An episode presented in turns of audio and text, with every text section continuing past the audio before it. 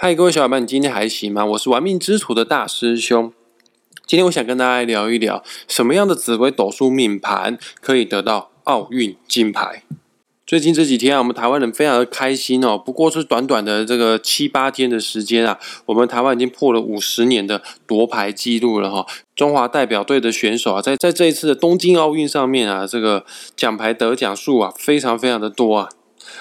很感谢啊，这些运动选手们的默默的辛苦的练习啊，还有在国际赛赛场上的发光发热啊，让我们闷了好一阵子的台湾老百姓啊，呃，觉得今年终于有一些开心的事情啊，值得振奋人心啊。呃，今年我们台湾深受疫情所苦啊，普遍老百姓呢，呃，过得都不算是特别的好啦，心情都比较沉闷哈。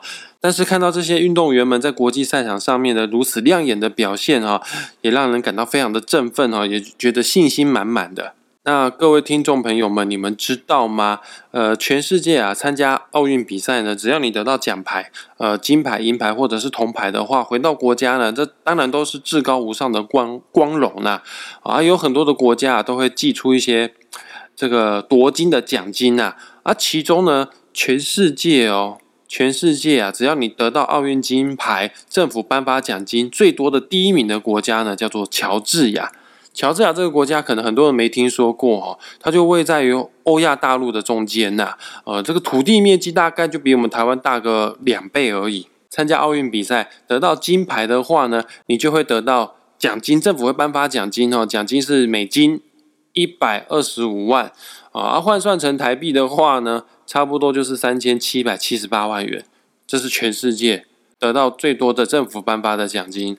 而世界上第二高的金牌奖金呢，也就是新加坡这个国家所颁发的。新加坡政府会送给奥运金牌得主啊，呃，高达七十三点七万元的美金，啊，换算成我们台币的话呢，差不多就是两千三百三十五万元。蛮多钱的，那全世界啊颁发给金牌奖金啊，第三多的地方呢，就是我们台湾啊。我们台湾呢会颁发给奥运金牌的奖金啊，有两千万元的新台币哦。呃，之前哦是一万两千元啊，但是经过教育部啊在二零一五年修正之后呢，就从一万两千元提升到为两千万元。啊，银牌和铜牌呢，他们还是维持旧制度啊，就是七百万元跟五百万元，所以有差呢。换算成美金的话呢，差不多就是七十一万的美金。那全世界国力最强盛的国家呢，现在应该还是美国。美国奥运代表会的成员，假设如果真的赢得到金牌的话呢，各位猜猜看，他们的奖金大概多少钱？我们台湾哦是排名第三名多的哈，我们台湾总共有七十一万的美金。但是你代表美国出赛得到金牌的话呢，奥运金牌的奖金啊，差不多是三点七五万美元。天啊，落差非常非常的多哈。可能有会好奇哈，哎，美国这个国家国力很强盛，应该政府钱也不会到太少啊。那为什么奥运金牌得的奖金那么的少呢？呃，那是因为这样子，因为美国的选手在国际上面的能见度非常非常的高。这个只要你成名之后，你就会受到很多的品牌啊、赞助商的青睐哈。或者是他们各属自己的职业球队啊，他们有一定程度的收入啊，他们有本身自己身为球员或者是运动员的薪资啊带来的附加价值，像厂商的在赞助啊、代言 Nike 啊、代言 Adidas 啊，这这些得到的收入啊，远远比国家给予的奖金还要来的高很多，而且本身他们就有企业在支持、在供养这个运动员了哈。那我们台湾哈这个。运动也是蛮不容易的，平时啊得到企业的赞助哦，不是来的这么样的多啦，所以我们政府为了鼓励啊金牌方面呢，所配发的奖金啊，给予的奖励啊，在全世界排名第三多啊，就是这么样来的哈。刷企业赞助的话呢，像在菲律宾，只要你得到奥运金牌的话呢，呃，就会有企业赞助你哦，这这一辈子哦，加油不用钱，然后呢，也会有企业赞助你，送你两套房子。南韩选手的话呢？只要奥运有得奖牌的话，可以免除兵役哦，可以得到二十四个月的自由。而德国选手如果得奖牌的话呢，会得到企业赞助啊，免费让你喝啤酒喝一辈子。白俄罗斯选手呢，可以一辈子香肠吃到饱。印度选手呢，可以乘坐火车的头等舱。大师兄，我是今年这一次奥运才知道哦，原来我们在台湾啊，得到金牌可以得到两千万台币的这个奖金。所以说现在哦。在 PTT 上面啊，最热门讨论的话题就是该不该培养孩子成为国手。我想问一下各位听众朋友们，金牌有两千万，各位听众朋友，如果你是当爸爸妈妈的，呃，你有孩子的话呢，你会不会因为这个两千万，呃啊，刚好孩子好像运动能力还不错，会不会想要试着试试看，让你的孩子呢培养成为国手呢？为此啊，大师兄啊，上网去查了一些资料，我发现到说，哎，其实要培养一个国手。嗯，真的很不简单哈。呃，我看过谢淑薇，她有一篇文章是这么样说的：，她从五岁就开始打球了。谢淑薇是我们台湾一位很有名的网球女将哈。她说她五岁就开始打球，六岁就开始参赛，九岁开始出国比赛，十三岁开始打国际青少年赛事，十五岁开始打职业赛。其中呢，她十三到十六岁啊，参加。比赛的经费预估哦，一年啊就要消耗他们家里面四百多万的台币哦，这个都是自己消耗的哦。啊，如果要参加职业比赛的话，需要的配备还要更强大、更全面哈。这些配备啊，所要消耗的成本啊，对于世界顶尖运动员来说，一年烧烧掉两千万的台币，这绝对都是只是基本而已哦。听到这边哇，我得到金牌，可以可以得到两千万的台币，但是。我从中的这个训练费用啊，请教练的费用啊，训练员的费用啊，营养师的费用啊，这个可能在出国比赛所历经到的所有的开销啊，这些都是我们一般寻常老百姓、局外人啊所看不到的成本啊。正所谓心理学上有一句话是这么说的，叫做“幸存者偏差”。其实幸存者偏差就是一种，就是在讲说一种以偏概全的思维模式。就字面的意义而言呢，幸存者偏差是指我们人呢在收集信息的时候，只关注着幸存者，只关注成功者，而忽略失败的或者是战死在沙场上的死者，因为死者是不会说话的。我们往往都只会看到得到奖牌的那个光荣啊、英姿焕发的那一面，哇，拿到好多的奖金啊，哇，我们台湾今年好多人得奖啊，但我们往往都会忽略到说，哎，其实他们要走到这一步背后付出的。努力啊，所承担的压力啊，不是一般人所能想象得到的哈。总之呢，能参加奥运就是一件很不可思议、很了不起的一件事情啊！不要说去跟外面世界各地的人做竞争，你必须要先打败台湾自己国内的其他的国手，你才可以得到资格哦，去参加世界级的殿堂比赛。但在此啊，大师兄并不是要让所有有心投入运动事业的人啊泼一桶冷水哦，不是这样子的。那除了奥运比赛，你还有很多其他大大小小的比赛都可以去参战。哦啊，运气好的话呢，呃，知名度打开的话呢，你还会最起码啦，最起码你在一两年的时间，你还可以得到相当多的企业代言。就举江宏杰为例子好了。他是在二零零七年开始崭露头角的，但是直到现在呢，他还是有得到非常多的这个企业的代言。总而言之呢，你想要成为一个职业国手、职业运动员的话呢，这个风险性是蛮高的啦。没有得到奖牌，没有得到世界名次的话呢，前面所消耗的成本啊，也是相当相当的巨大。但是呢，确实有很多人天生就不是读书的料。确实，在我们台湾有很多人，他可能有非常高的运动天分天赋。那如果因为这样子而不去尝试去去往自己所擅长的领域去发展的话呢，那也确实是相当可惜的一件事哈。所以说，大师兄在本集啊，想要跟大家来分享什么样的紫微斗数命盘的人适合培养，适合成为职业国手。在开始我们的节目之前呢，各位听众朋友们，你可以先在你的手机下载一个免费的紫微斗数排盘软体，叫做文墨天机。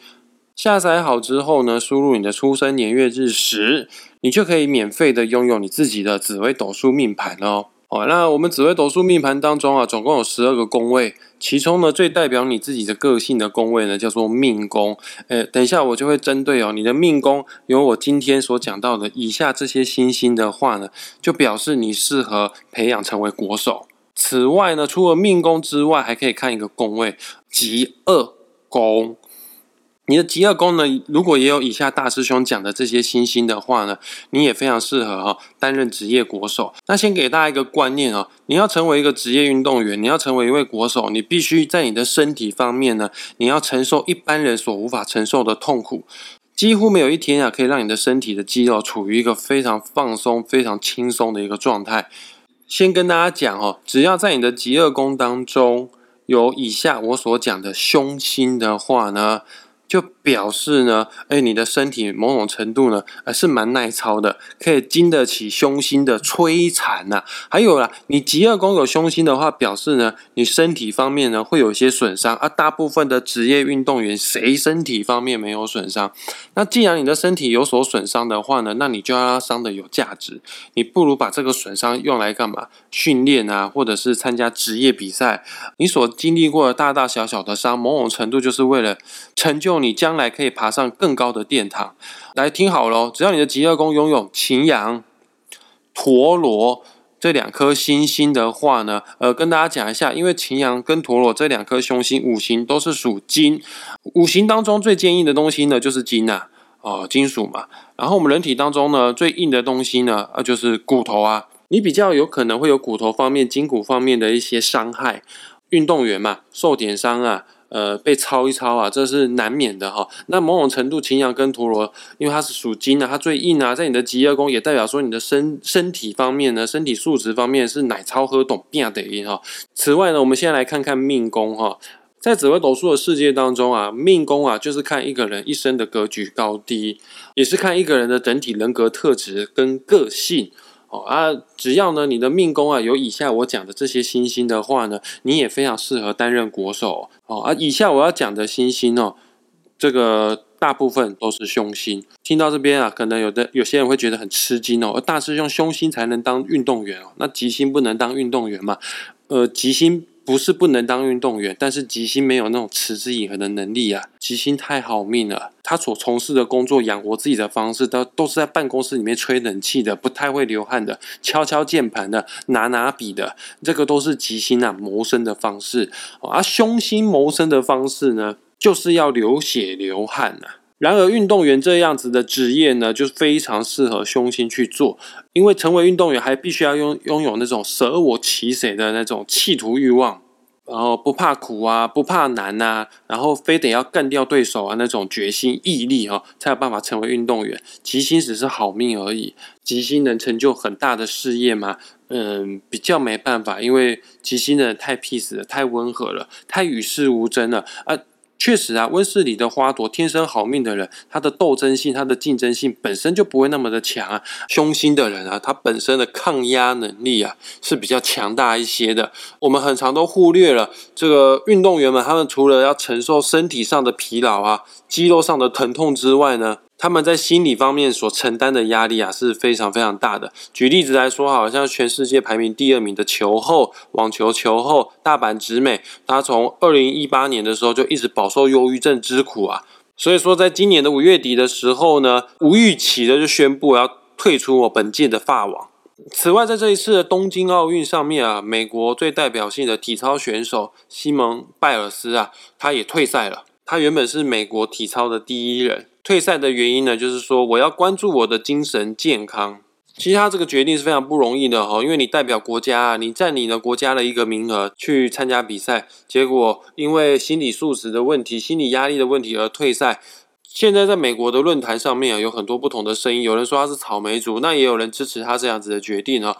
因为运动员啊，他们绝对不是只有承受皮肉之痛而已哦，他们所承担的这种精神压力啊，不管是社会舆论的压力啊。或者是国家寄予的期望啊，等等之类的，这确实对他们来说都太过于沉重，而且他们年纪方面呢都还很年轻呢。那唯独命宫有凶星的人，我跟大家说啦，就是紫微斗数是这样子，命宫吉星太重的人哦，反而还太废太懒哦，过得太爽哈。因为吉星就不是来这个世世界上来吃苦的，命宫有凶星的人，某种程度来说，你就是来这个世界是来吃苦的，但是。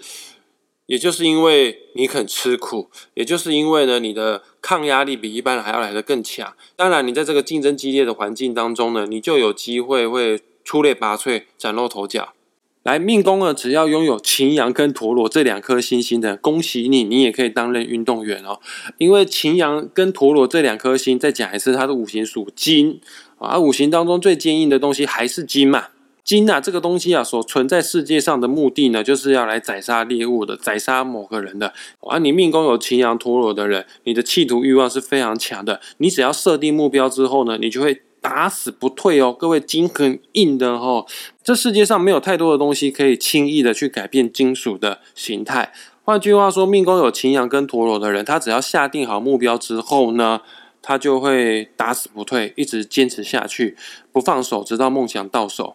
这样子的执着，这样子的坚持力啊！哎，对了，命宫啊有擎羊陀螺，极恶宫有擎羊陀螺的人，他真的是铜皮铁骨，比较耐打哈。有这样特质的人，在运动场上面呢，就有机会会成功啊。此外呢，另外两颗凶星啊，只要坐镇在你的命宫的话呢，你也很适合当运动员哦。就是火星、铃星，呃，火星、铃星啊，这两颗凶星呢，五行皆是属于火，你就有机会会发光发热，因为火这个特质就是会发光发亮，就是会让人家看到。尤其是火星啊，有瞬间爆发啊、爆红的一个机会哦。呃，他们的肾上腺素啊特别的强大哈。呃，在紧要关头的时候，那种瞬间爆发力啊，真的可以让他们一举得名哈。啊，零星呢，它也会红啊，但是零星呢跟火星也有不不一样的地方呢。零星比较聪明，它比较有谋略，在运动赛场上面呢，它是会运用技巧的去取胜的。我举例子来说好了，呃。火星的人可以参加一百公尺的短跑，或者是五十公尺的游泳；而零星的人呢，可能就是参加八百公尺的游泳，或是参加马拉松比赛。在零星的人很有续航力之外，这个零星是阴性的火，它那个火可以烧的比较久，而且他会知道什么时候要加柴火，他也知道什么时候呢要保留实力哈，它的配速呢会非常非常的精准。刚刚讲的擎羊、陀螺、火星、零星这四颗都是凶星。只要坐镇在你命宫，你就有成为国手跟运动员的潜力。此外呢，还有一些战斗力很强的星星，但他们不是凶星呐。哦，而只要一样出现在你的命宫，你也蛮适合当运动员的。呃，其实古书有说过一句话是这么样讲的。这个古书哈，这个听众朋友你可能听不太明白，但是身为大师兄的学生，你要听好哦。古书里面有一些文章哈，如果你想成为职业命理师的话呢，你多多少少还是要知道一些啦。命理师哦，有一点墨水会咬文嚼字的话呢，通常我们都会觉得这个命理师深不可测啊。当然啦，这个都只是装逼而已啦。但是我觉得古文哦，你要知道一些哦，对你想成为职业命理师来说，绝对是有好无坏哈。古书有一句话是这么样讲的。贪廉五破，羊驼凑，巧易安身，什么意思呢？就是你的命宫如果有坐镇贪狼，或者是廉贞、武曲，或者是破军这四颗星星，然后又配上了什么？配上了擎羊陀螺。其实不是只有擎羊陀螺。火星、零星也可以，只是古书可能为了要通顺啊，为了这个字啊，不要一次来了这么多啊，字来了这么多呢，就就口诀就太长了哦，不好背诵哈。诶，这个所以他才会讲贪廉五破，羊驼凑，巧易安身。只要廉贞、贪狼、武曲、破军这四颗主星坐镇在你的命宫，然后又掺杂了其他的凶星，就刚刚前面讲的青羊、陀螺、火星、零星的话呢，你可以巧意安身哈，你可以。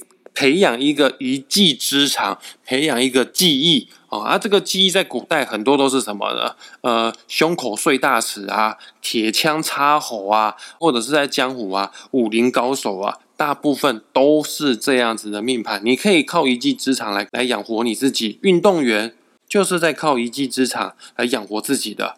那为什么贪廉五破这四颗星可以做到这样的事情？首先，我们讲一下贪，就代表贪狼。命宫坐镇贪狼的人呢，他心中本身就具有狼性了，而且呢，他的企图欲望很大。为什么？他何止狼性，他还是很贪心的狼性哈。所以说，他只要他想要争的东西哦，他想要得到的目标啊，他就像狼看到一猎物哦，一定要追到手，一定要抢到手哈。廉呢这个字呢，代表的星星呢，就是廉贞。呃，在紫微斗数世界当中啊，最龟毛的、最要求完美的、对自我最为严格的一颗星星，最遵守纪律的，就是廉贞。你有这样子的纪律，再加上凶星啊，提升你的企图欲望之后呢，当然得金牌就不是太大的问题了。五呢这个字呢，代表的星星就是武曲星。呃，武曲这颗星的五行属金。非常无敌的耐操，没有痛感呐啊！再怎么样严苛的训练哈，他绝对都可以使命必达哈。而武曲这个人啊，个性方面也比较刚毅，比较硬，比较没有弹性，比较不懂得转弯。但是通常这样子的人，反而是练基本功练得最扎实的一个人哦。我举一个例子哈，呃，有看过金庸小说《射雕英雄传》嘛？其中的主角郭靖，他就超级无敌像武曲的个性的，他可以练降龙十八掌，就一直练，一直练，一直练，一直练。日以继夜就只练那一招啊，就成为天下第一了。而武曲人就可以同样一招，他就可以打遍天下无敌手，因为他已经把那一招淬炼到精益求精了哈。另外一个字呢，就是破，呃，就是紫微斗数当中最代表性的脑袋有破洞的破军星。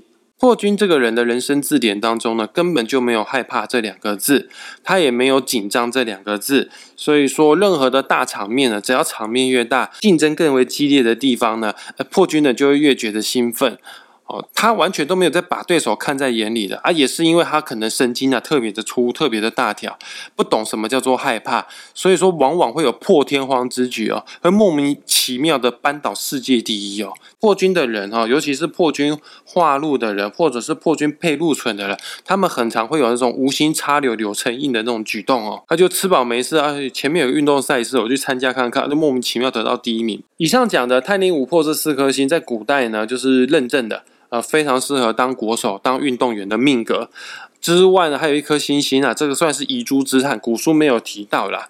啊。那我在想，可能是因为通顺为了押韵古书才没有把这颗星星放在你放在口诀里面。但是这颗星星在现代啊，它有一种杀气凌人。只要我想要的东西哈，我一定要得到手，有一种杀手的冷静度哦，还有那种杀手的精准度哈。呃，这颗星呢就是七煞星。我举一个例子哈，我心目中哈最代表的，我感觉最像的七煞人就是谁？就是黑曼巴 （Kobe Bryant）。呃，Kobe 的绰号叫做黑曼巴，黑曼巴就是非洲最毒的一种眼镜蛇，它袭击猎物的速度啊，就是迅雷迅雷不及掩耳啦。那 Kobe 在运动上面。在篮球上面的成就就不需要多说了，大家一定都知道的哈。来为今天所讲的内容总结一下哈，反正就是擎羊、陀螺、火星、铃星、贪狼、廉贞、武曲、破军、七煞这几颗星星，如果有坐镇在你的命宫的话啊，或者是啊再加一个宫位哈，有坐镇在你的官禄宫，官禄宫就是我们的事业运，我们的。跟我们事业职业有关的宫位哈，只要你的命宫跟官禄宫有今天大师兄所讲的这些星星的话呢，你都是非常适合担任运动员的人。你不要放弃，你是有机会哈，可以得到奥运金牌，那两千万就是你的啦。啊，各位爸爸妈妈们，你们参考看看呐。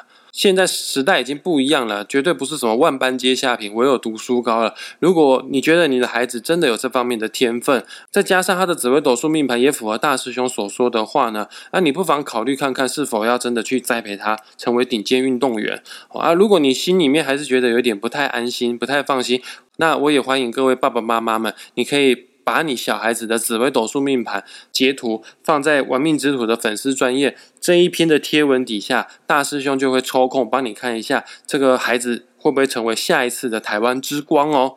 那我们本集的节目就准备在这个地方做结束了。喜欢我们频道的话呢，欢迎来到玩命之主的 Podcast 频道、脸书粉砖或者是 YouTube 频道，给我们按赞、订阅、加分享。我们底下呢也会放附上这个网址赞助连结。如果你想要抖内赞助我们的话呢，也欢迎大家给我们实质上的鼓励哦。那今天就到这边，下次再见，拜拜。